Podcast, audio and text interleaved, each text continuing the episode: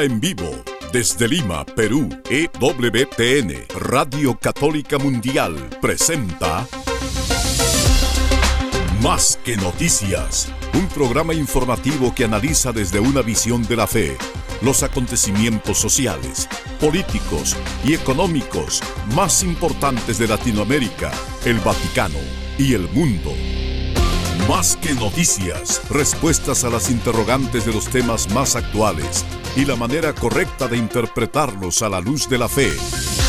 Vidas ejemplares, actualidad del Vaticano, defensa de la vida, apologética, doctrina social de la Iglesia, devociones y mucho más. Esto es Más que Noticias. Comenzamos el programa.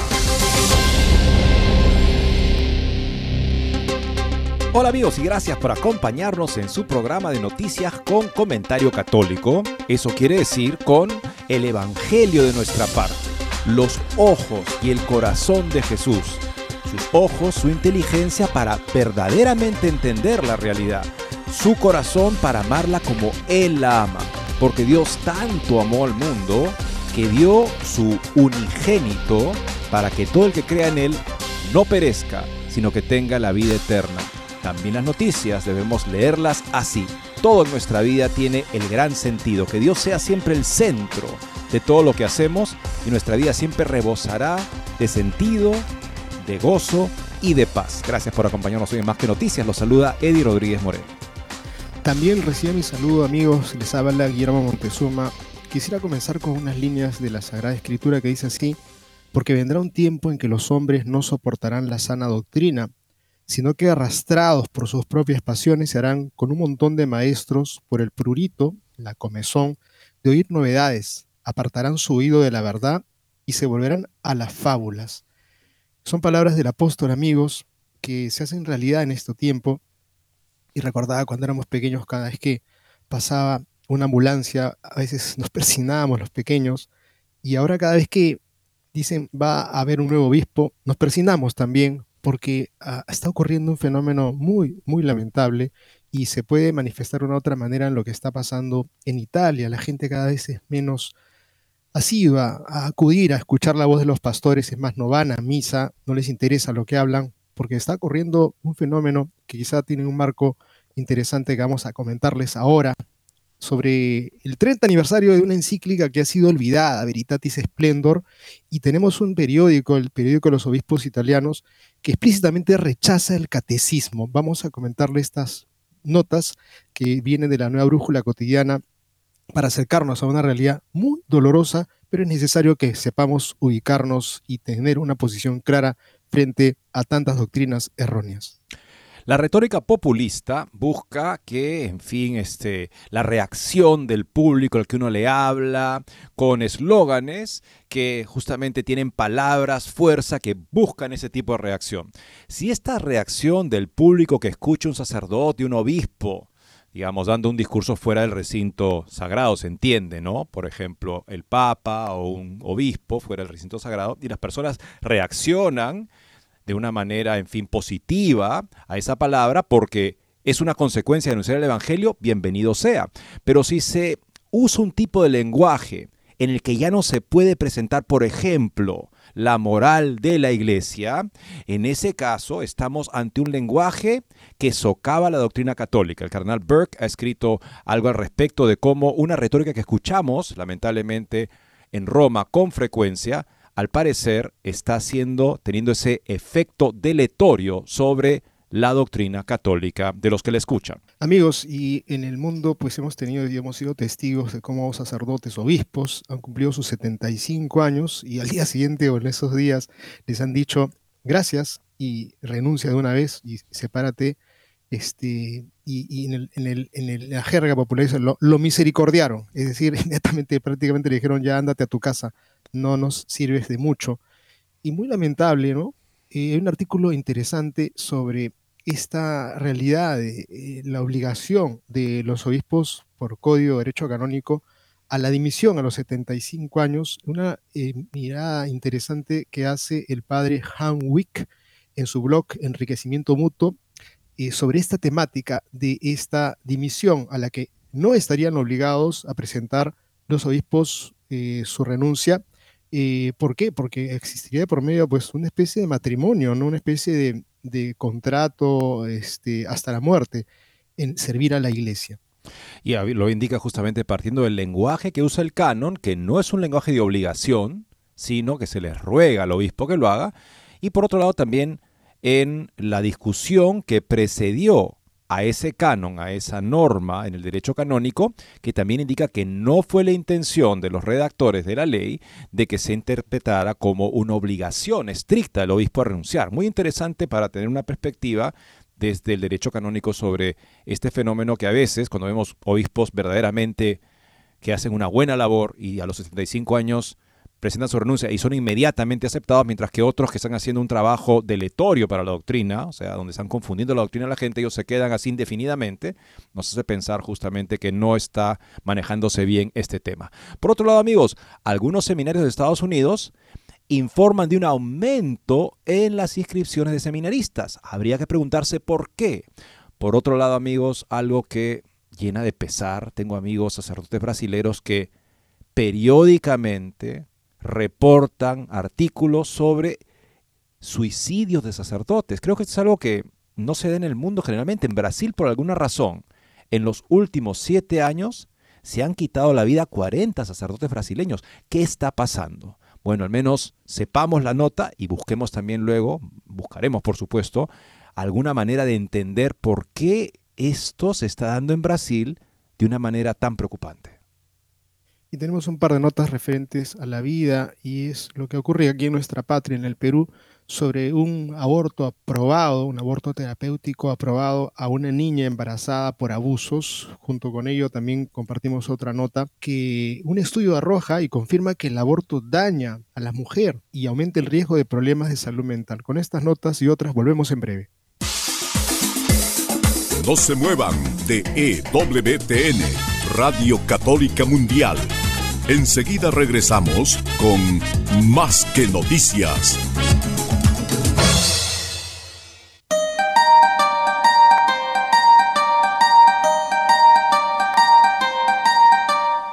No olvides seguirnos en Facebook como Más que Noticias EWTN. Allí podrás encontrar las noticias que tratamos día a día en el programa. Además, pueden escribirnos con sus comentarios o sugerencias.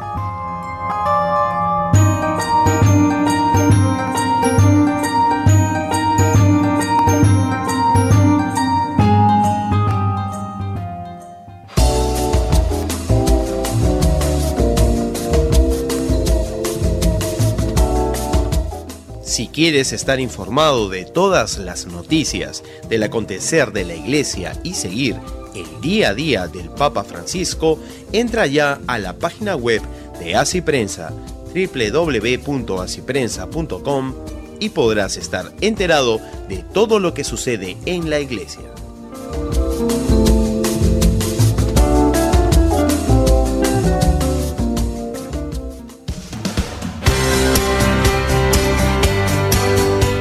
Ya regresamos en EWTN, Radio Católica Mundial, con su programa Más que Noticias.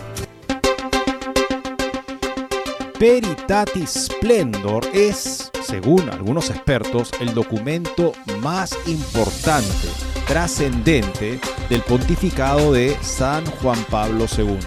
Y decir eso es decir mucho, porque San Juan Pablo II tuvo una producción de encíclicas, exhortaciones y otros documentos como pocos papas en la historia de la Iglesia Católica. Y lo hizo justamente no porque la tarea del Papa sea necesariamente escribir mucho en situaciones ordinarias, sino por la situación extraordinaria grave de la crisis postconciliar, en la cual había referencias constantes al Concilio Vaticano II, para autorizar cosas que no se encuentran en el Concilio Vaticano II.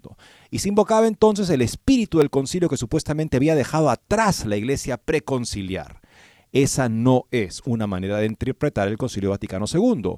Un concilio pastoral, o sea, bastante modesto en su propósito, no proponía ninguna verdad nueva definida por la iglesia, o no reconocida como tal por la iglesia, como suelen hacer los concilios, sino que buscaba presentar la doctrina católica de siempre de una manera que pudiera poder ser más accesible a los hombres de nuestro tiempo. Esa era su labor. Ahora, sobre ese proyecto pastoral que no es infalible, pueden haber, por supuesto, revisiones y reconsideraciones para poder mejorar sobre la marcha. O sea, no es un absoluto, en otras palabras, el Concilio Vaticano II, sino que tiene que verse en continuidad con todos los concilios que lo preceden y que le dan sus contenidos dogmáticos.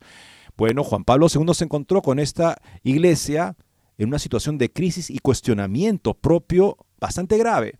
En algunos países no se notó tanto porque el episcopado fue más bien prudente y mantuvo la catequesis tradicional. En otros países hubo un periodo de experimento tal que em, o sea, se desplomó, por ejemplo, la asistencia a misa, se desplomaron este, las vocaciones en los, en los seminarios, este, muchos sacerdotes dejaron las sagradas órdenes. Juan Pablo II tenía que reconstruir el auténtico sentido el verdadero Concilio Vaticano II. Y lo hizo a través también de sus encíclicas que interpretan el Concilio Vaticano II de la única manera en la que puede ser interpretado católicamente, o sea, en continuidad con la doctrina de siempre. Y como parte también de esta tarea que se dio y que realizó ejemplarmente, estuvo Veritatis Splendor, sobre el tema seguramente más álgido en la crisis postconciliar, el rechazo generalizado de la moral católica en nombre de la madurez de conciencia de cada feligrés que muy subjetivamente puede decidir lo que está bien y lo que está mal para ellos. Veritatis Splendor nos enseña, partiendo de la Sagrada Escritura y de la doctrina constante de la Iglesia, la comprensión católica de la moral que en los últimos años, lamentablemente desde Roma, ha quedado archivada por alguna razón, y eso se refiere al título de esta nota de Stefano Fontana, Veritatis Splendor, el 30 aniversario de una encíclica olvidada. Los medios de comunicación vaticanos han ignorado por completo el 30 aniversario de Veritatis Splendor, la encíclica de San Juan Pablo II, que denunciaba las tergiversaciones de la moral católica en cuestiones fundamentales. Ahora esas tergiversaciones se han convertido en la norma de la Iglesia desde Roma en los últimos años, por lo que conmemorar la encíclica resulta comprometedor y seguramente es por eso que no se la ha querido mencionar en absoluto. El de hace 30 años, Juan Pablo II publicó la encíclica Veritatis Splendor sobre algunas cuestiones fundamentales de la enseñanza moral de la Iglesia. El Observatorio Romano no ha mencionado el aniversario, Vatican News y Avenire tampoco. Es cierto que se suele recordar a los 25 y 50 años de tales acontecimientos, como es el caso de las bodas, como también es cierto que la JMJ ha monopolizado la comunicación de la Iglesia estos días, pero tal olvido general deja a uno estupefacto. Esta actitud expresa bien el desprecio que la Iglesia oficial dedica a la encíclica sobre la moral de un gran pontífice. La Veritatis Splendor no contiene toda la doctrina moral católica. Su propósito era denunciar y corregir ciertas tergiversaciones de la moral católica sobre cuestiones fundamentales. Ahora esas tergiversaciones se han convertido en la norma de la Iglesia, de modo que conmemorar la encíclica se convertiría en algo comprometedor. Mejor no hablar de ella abandonarla en el torbellino del olvido como si nunca se hubiera escrito, ¿cómo se podría recordar estos días esa encíclica sin sonrojarse y sin darse cuenta de que choca por completo con la Amoris Letizia y en general con el estatus de la teología moral en la era del Papa Francisco? ¿Cómo hacer pasar por continuidad una diferencia tan evidente y sustancial? De hecho, para encontrar conmemoraciones de este 30 aniversario hay que remitirse a centros de pensamiento más o menos críticos con el abandono de esa perspectiva de la teología moral como Catholic Thing o Crisis, Crisis Magazine. La condena de Veritatis Splendor y la damnatio memoriae, la condena de la memoria que sea olvidada, ordenada a su respecto, no se han producido expresamente, sino en el gris de la sombra. En el actual pontificado no ha habido ningún documento que revise las enseñanzas de Juan Pablo II. En otras palabras, nunca se ha explicado por qué la Veritatis Splendor debe quedar olvidada. Nunca se ha explicado qué había de erróneo o inadecuado en ella. Simplemente han decidido pasar página. El tiempo pasa, la gente olvida, y quienes siguen teniéndola presente y señalando las contradicciones con las nuevas enseñanzas, tarde o temprano se cansarán y todo quedará en nada. Pero la iglesia que pasa página es como un ejército que deja a sus soldados en territorio enemigo, abandonándolos. La Veritatis Splendor, y lo mismo puede decirse de Humane Vitae, no son solo textos para abandonar en el olvido. Sobre ellos muchos cristianos han construido la batalla de su vida. Olvidar esos documentos sin decir por qué significa dejar solo a esos compañeros de viaje. de esta vuelta de página en silencio, de este fingir que el convidado de piedra no existe, de este proceder como si todo comenzara después de la Veritatis Splendor, dos aspectos llaman particularmente la atención. Uno se refiere al método y el otro al contenido. La imposición desde arriba del nuevo rumbo de la teología moral católica antitético a la Veritatis Splendor ha tenido lugar no solo sin explicar por qué, sino también mediante golpes y maniobras políticas, mediante subterfugios y zancadillas, es decir, de manera poco decorosa.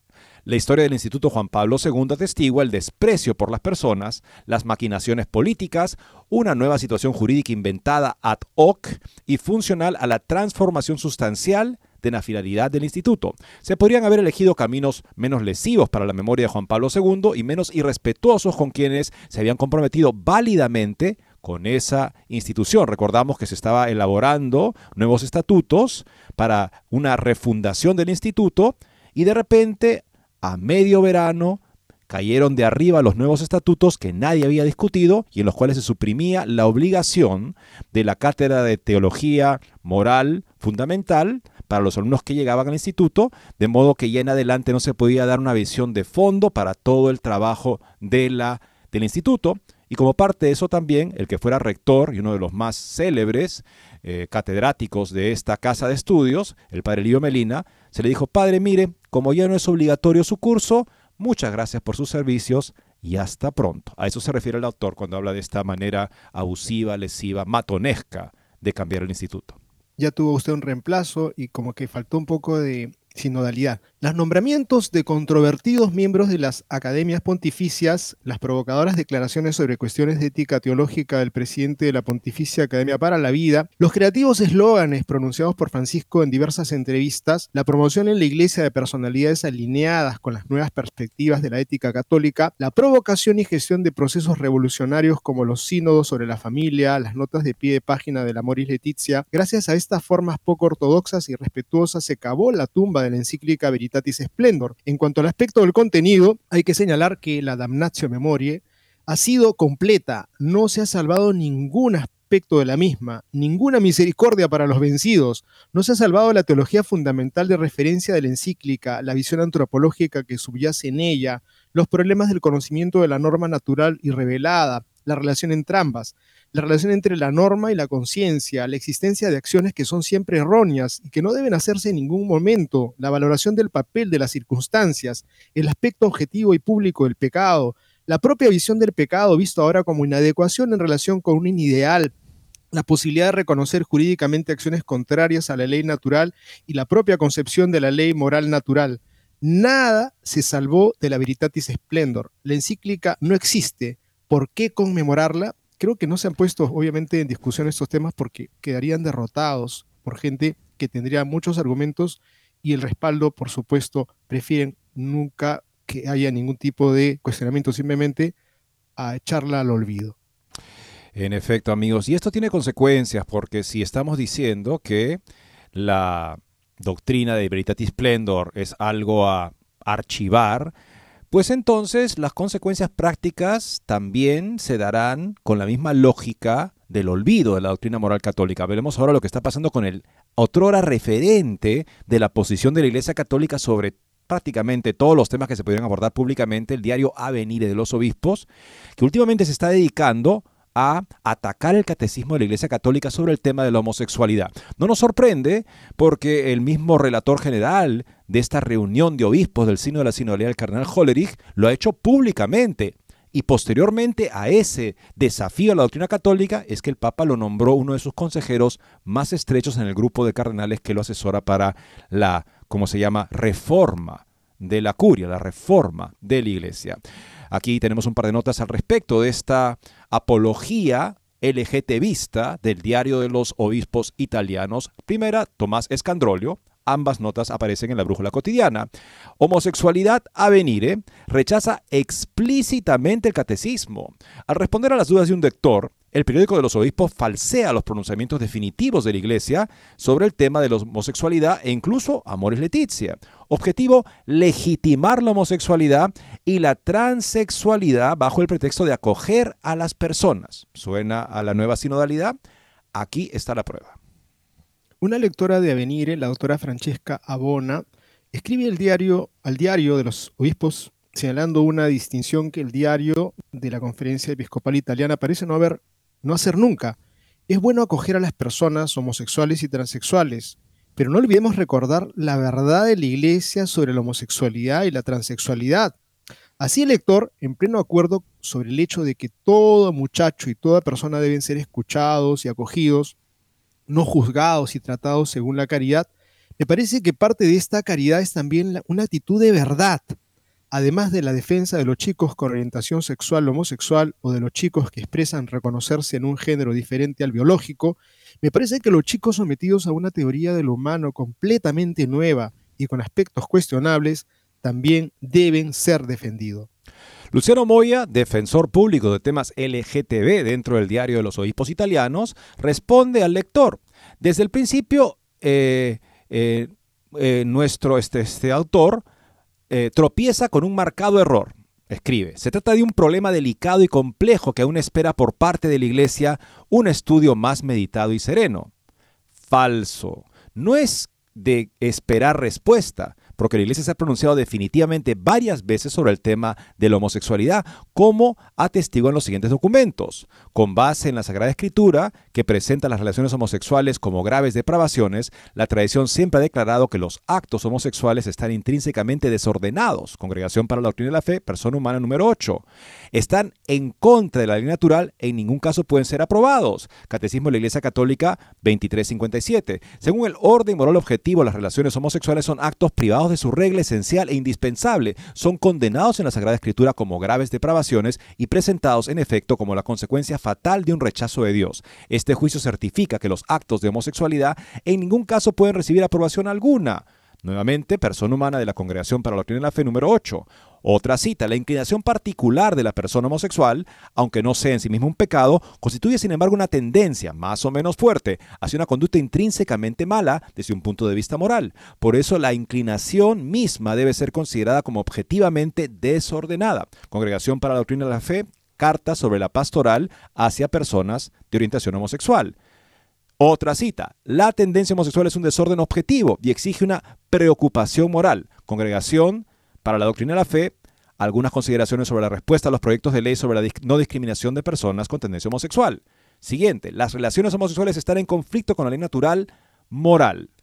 Congregación para la Doctrina de la Fe, consideraciones sobre proyectos para el reconocimiento legal de uniones entre personas homosexuales. O sea, la doctrina está clarísima. En otras palabras, no hay un problema delicado y complejo que aún espera estudio meditado y sereno con respecto a la verdad de la doctrina católica. Estos juicios de censura sobre la homosexualidad encuentran su fundamento en la palabra de Dios. la condenación de la homosexualidad como pecado mortal es de derecho divino positivo, siempre que haya plena conciencia y consentimiento deliberado. Entre los muchos lugares mencionamos a San Pablo, que declara incluso a los afeminados excluidos del reino de los cielos. Esto es 1 Corintios 6:10. Basándose en esta provisión divina, el Concilio de Trento declara, defendemos la enseñanza de ley divina que excluye del reino de Dios no solo a los infieles, sino también a los impuros, adúlteros, afeminados, sodomitas, ladrones, avaros, borrachos, malditos, ladrones y todos los que demás que cometen pecados mortales de los cuales con la ayuda de la gracia se pudieron abstener y de los cuales quedan separados por la gracia de Cristo. Permíteme, Guillermo, si me permites un ratito nada más hacer referencia acá al término afeminados, porque uno podría decir, bueno, la persona manerada entonces está condenada en la escritura. Hay que entender justamente que estos términos traducidos como afeminados y sodomitas, según lo que he podido leer al respecto de estudiosos que conocen el griego, eh, uno de estos términos se refiere a la persona que en la relación sexual homosexual funge de mujer o hace la parte de mujer, o sea, se deja este, penetrar, digámoslo así, y la otra persona que funge de varón. Serían dos términos que se refieren a eso. O sea, no se está refiriendo acá al amaneramiento que pueda tener una persona.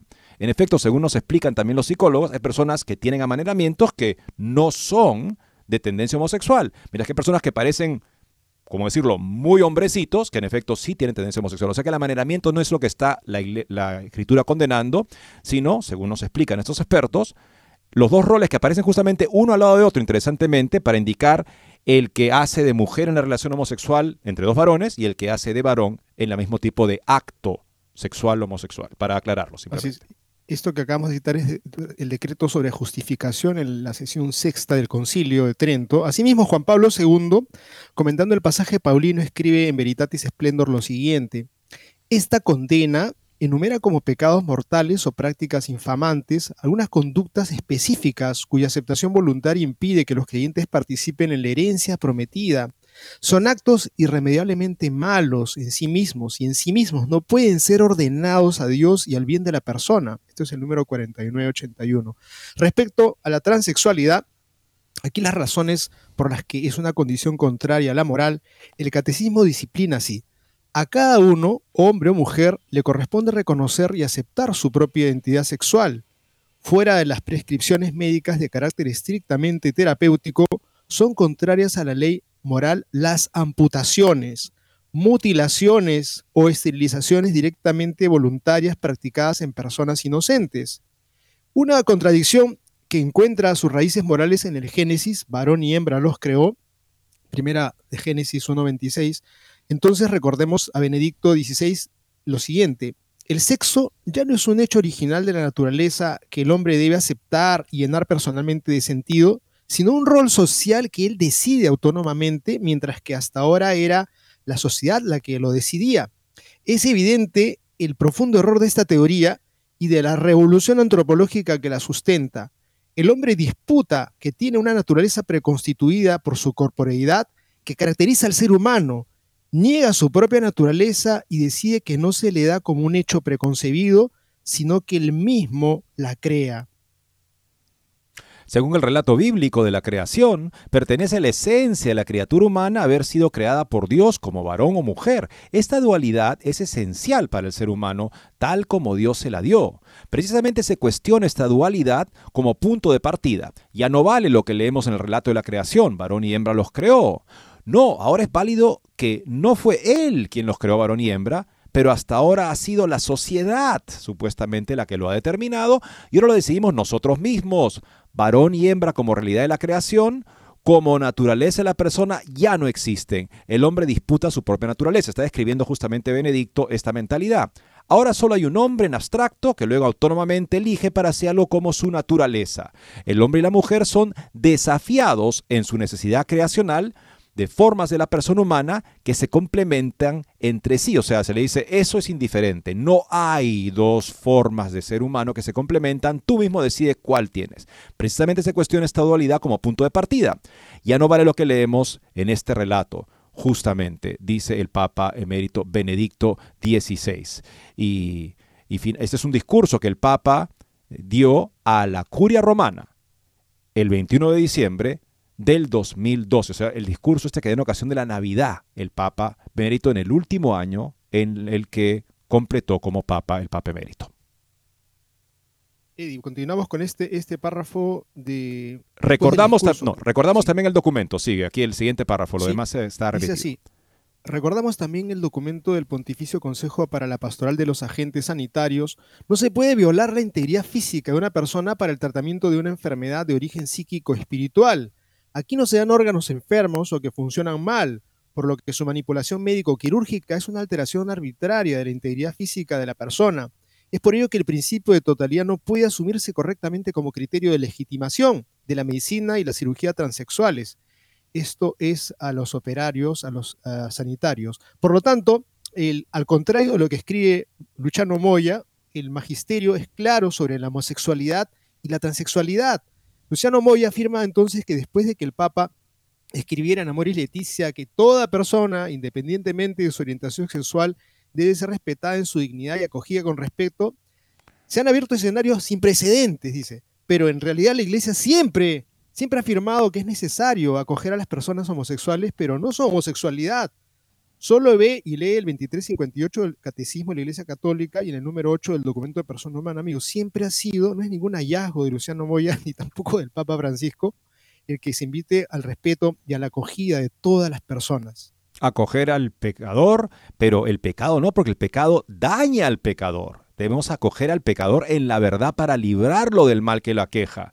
Esa es la doctrina cristiana. Entonces Moya pasa del nivel descriptivo al nivel de valoración positiva, sin que el lector se dé cuenta. Por tanto, como escribe el Papa, la orientación sexual no es unívoca. Hay, como bien sabemos, diferentes enfoques de la sexualidad que, siguiendo el razonamiento de Leticia, no determina jerarquías de respeto y dignidad. Moya construye este simple razonamiento de impronta fenomenológica historicista, dado que hay diferentes orientaciones sexuales, en realidad solamente hay dos, entonces todas son moralmente válidas, dice el autor del Diario de los Obispos, pero la existencia de una conducta o de una condición no se, legitima a nivel ético. También existe el hurto, la mentira y la violencia sexual, ¿no? Se existen en la sociedad, pero esto no significa que sean conductas moralmente lícitas por el hecho de que existan. Ni siquiera Amores Letizie se ha atrevido a decir algo así sobre la homosexualidad. Seguiremos con esta interesante nota que nos hace ver la línea que ha tomado el diario de los obispos italianos en contra no solo de Veritatis Splendor, sino también del catecismo de la Iglesia Católica, lamentablemente. Con eso, amigos, regresamos después de esta siguiente pausa. No se muevan de EWTN, Radio Católica Mundial. Enseguida regresamos con Más que Noticias.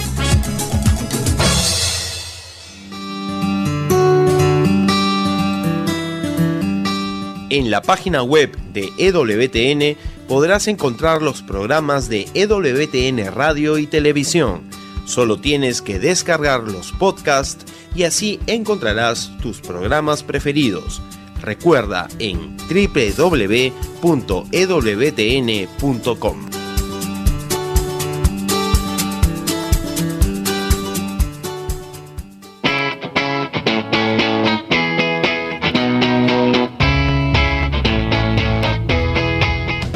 Te invitamos a que visites la página web de Asiprensa, www.asiprensa.com, donde encontrarás todas las noticias y actualidad de la Iglesia en el mundo. No lo olvides, www.asiprensa.com.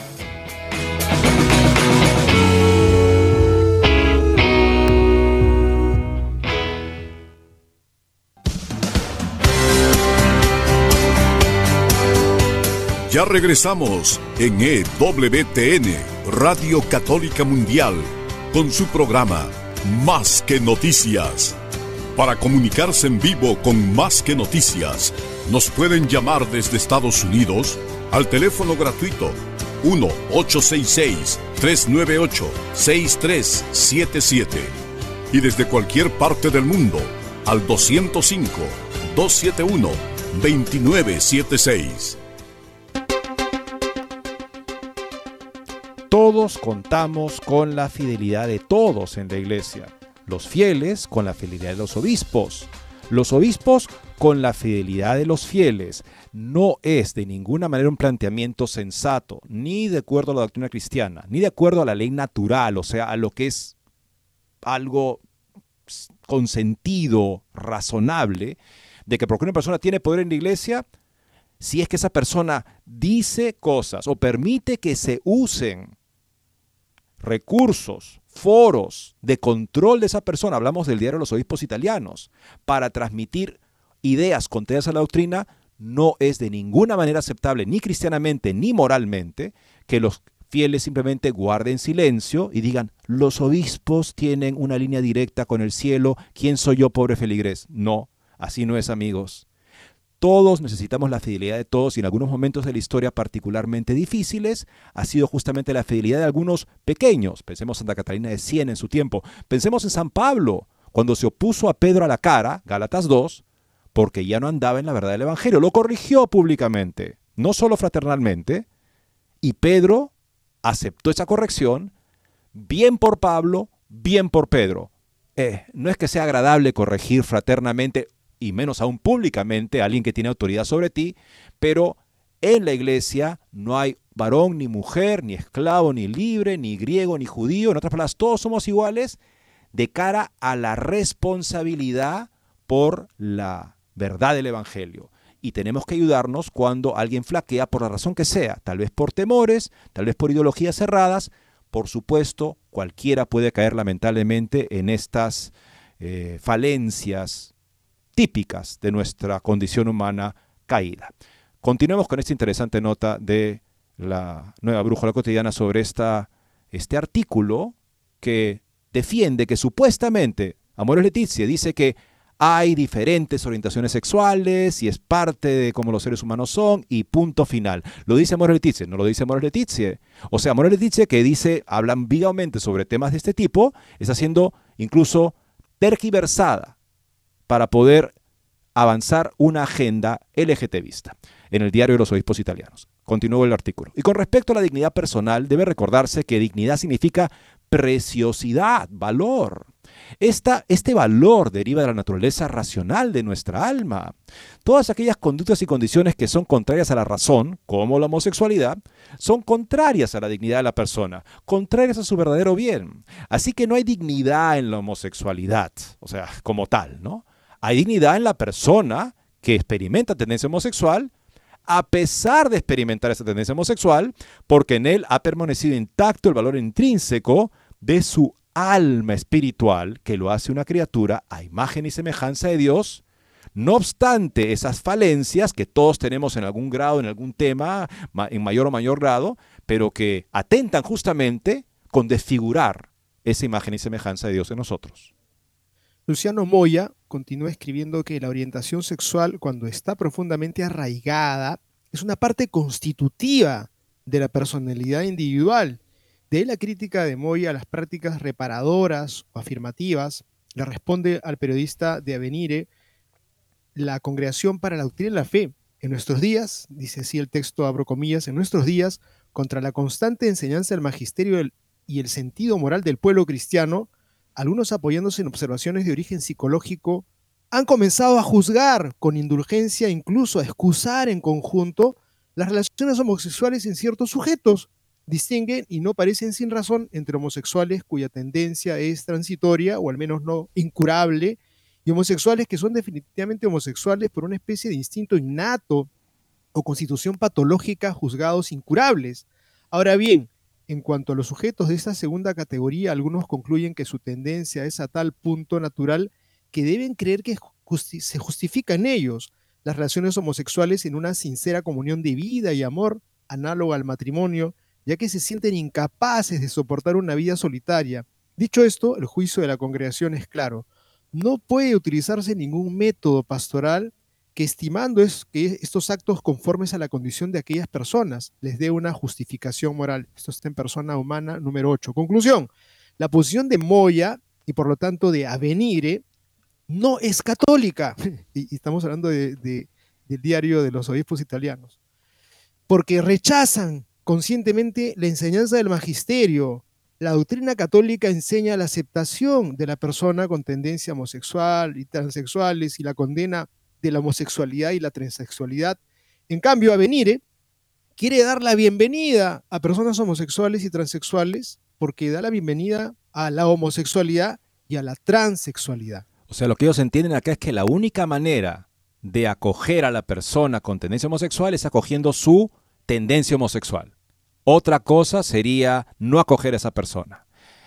Eso es absolutamente perverso, amigos, porque tiene algo de verdad. Hay que acoger a esa persona, por supuesto. Pero para acogerla, no acoges lo que daña a esa persona.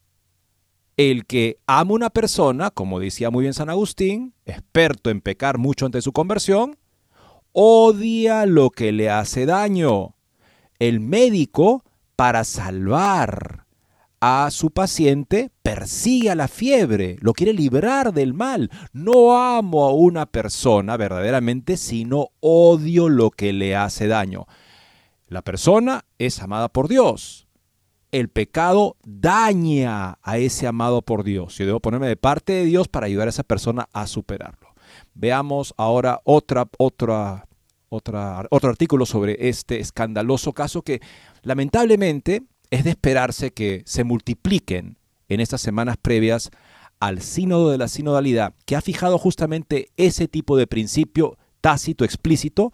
La nueva sinodalidad implica acoger a la persona acogiendo su pecado, mm, justificando su pecado moralmente como si no fuera pecado para ella, porque en fin, su caso es tan especial que esta persona puede estar en estado de gracia y puede confesarse sin necesitar propósito de enmienda, con respecto a pecados que ya no serían ni siquiera pecados para él, y mucho menos pecados mortales. ¿Qué dice ahora Ricardo Cascioli con respecto a esta, a esta publicación en el Diario de los Obispos?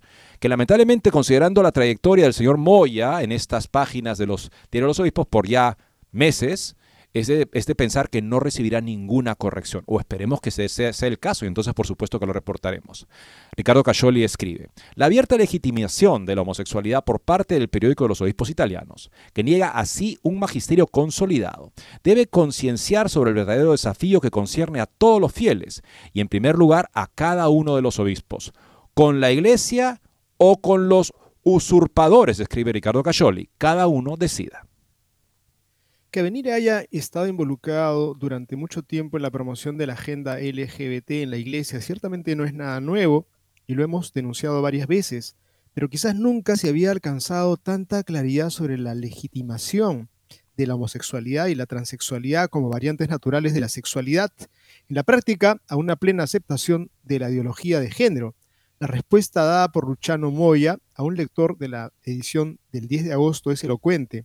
Tomaso Escandroglio lo explica bien en la editorial, en el que también documenta las falsedades doctrinales y magisteriales de las que hace gala Moya para sustentar su tesis.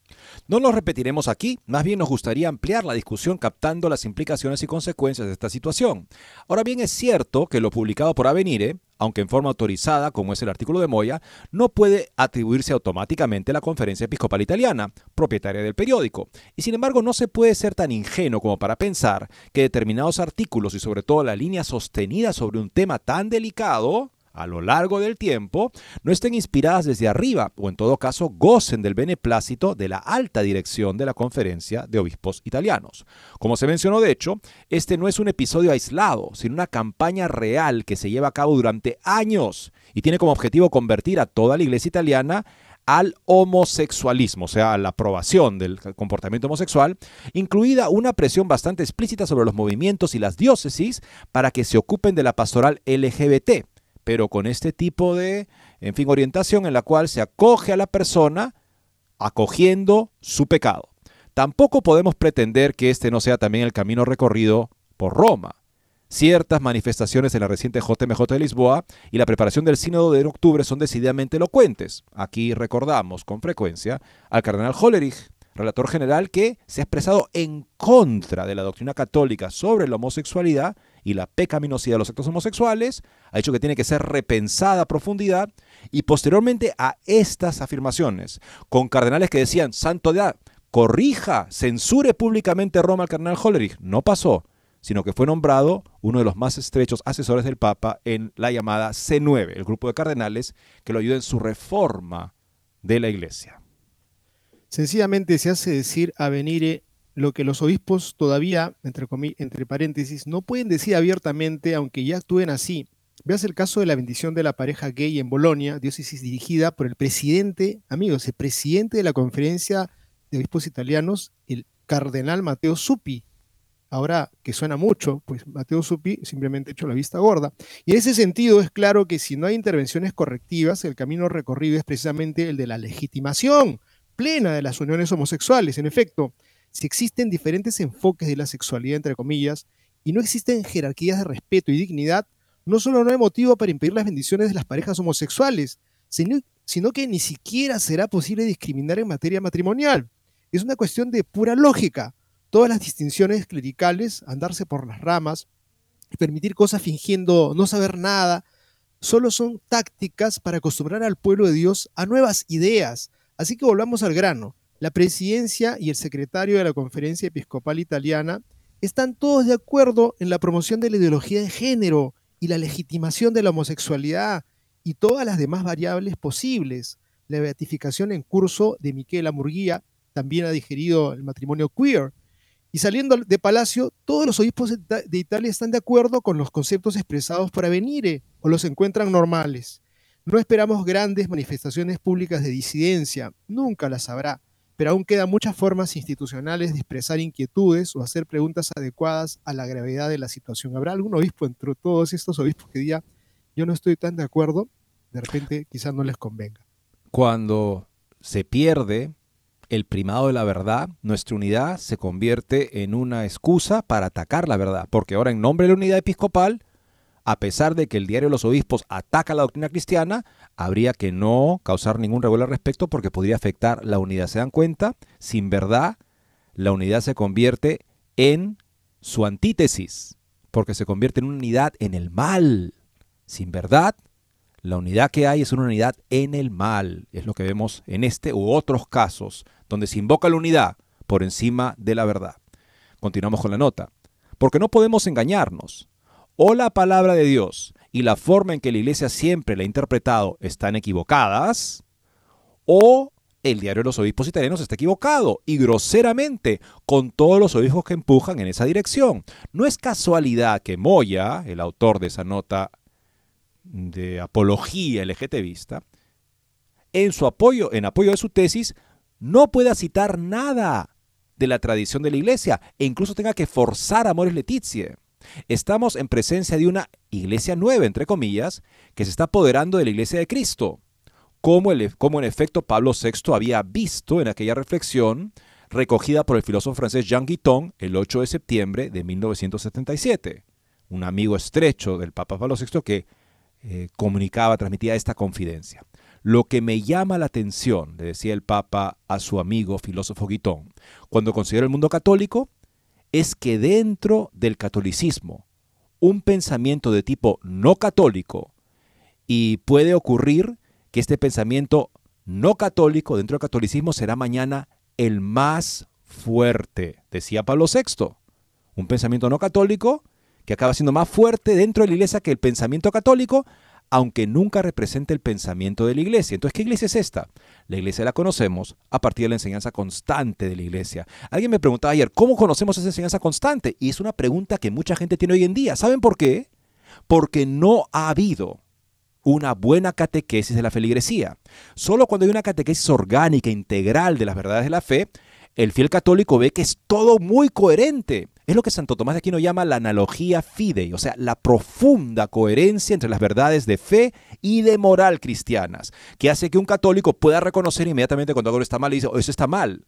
Solamente que cuando empezamos a permitir que eclesiásticos de todos los diferentes rangos empiecen a hablar en contra de la doctrina católica de manera que parece que ya no creemos lo mismo, hemos superado la doctrina católica, estamos superando la coherencia profunda de la doctrina católica y entonces sí, después de unos años de esto la gente pregunta, oye, ¿dónde puedo saber lo que la, lo que la iglesia enseña? Porque estoy completamente confundido.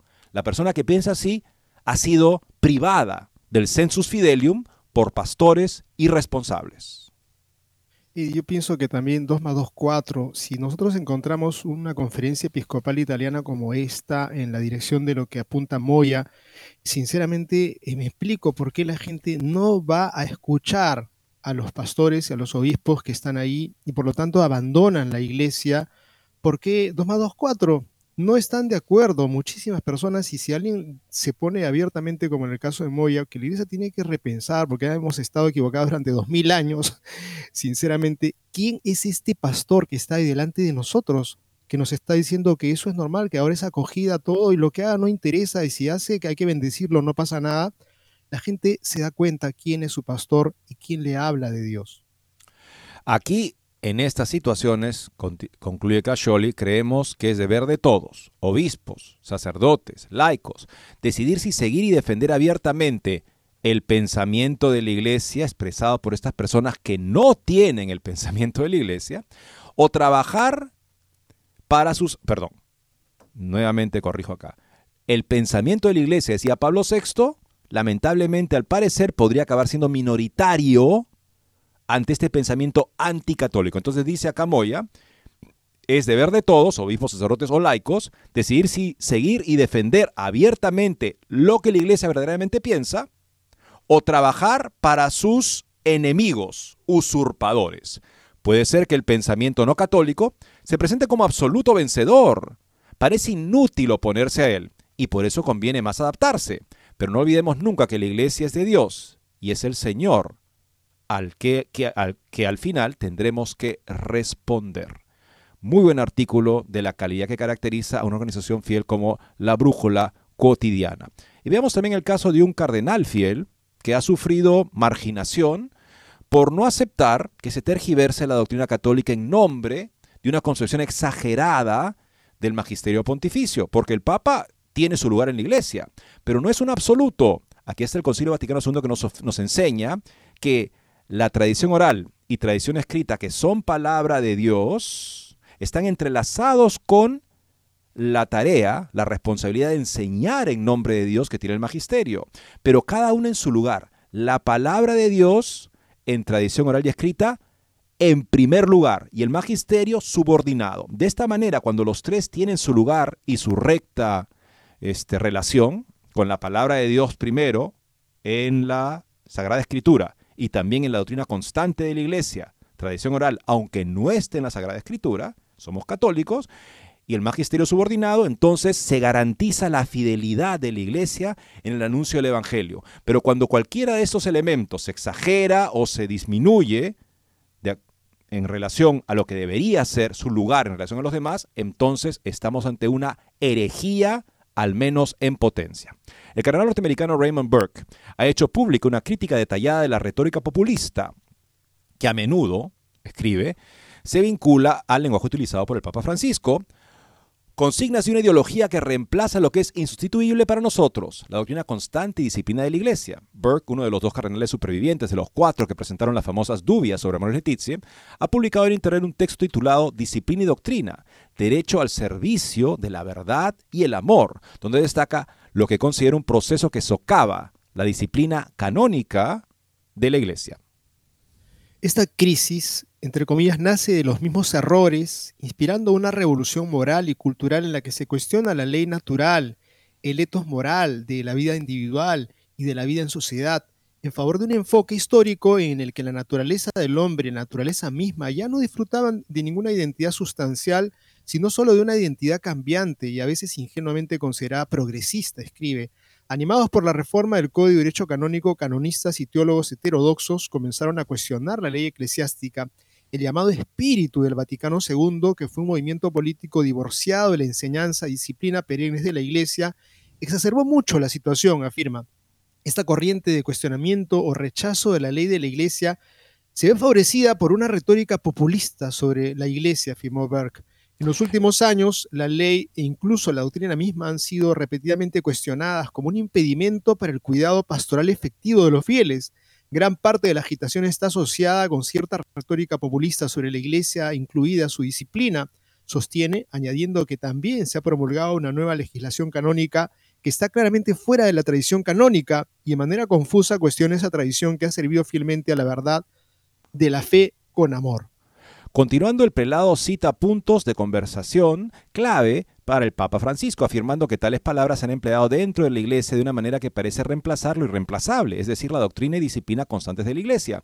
En los últimos años, ciertas palabras, por ejemplo, pastoral, misericordia, escucha, discernimiento, acompañamiento e integración, se han aplicado a la Iglesia de una manera un tanto mágica, que es decir, sin una definición clara, pero como consignas de una ideología que sustituye lo que para nosotros es insustituible, la doctrina y disciplina de la Iglesia. A señalar que algunas de esas palabras sí tienen un lugar en la tradición doctrinaria y disciplinaria de la Iglesia, Burke advirtió que en su uso actual ahora se usan con un nuevo significado y sin referencia a la tradición. Por ejemplo, cuidado pastoral ahora se contrasta regularmente con la preocupación por la doctrina, que debe ser su fundamento.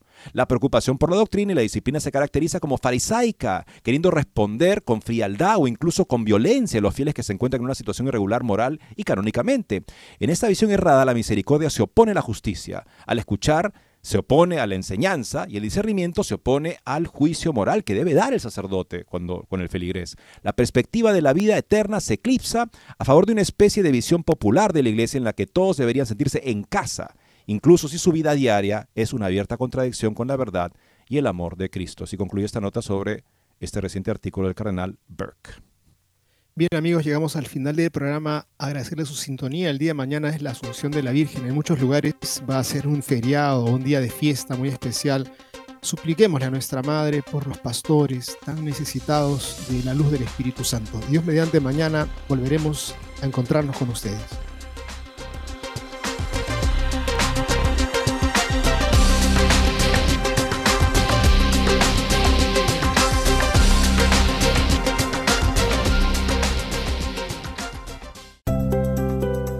Espíritu Santo, dame a conocer tu voluntad y la voluntad del Padre, pues toda mi vida no quiero ser otra cosa que un continuado perpetuo sí a los deseos y al querer del eterno Padre Dios. EW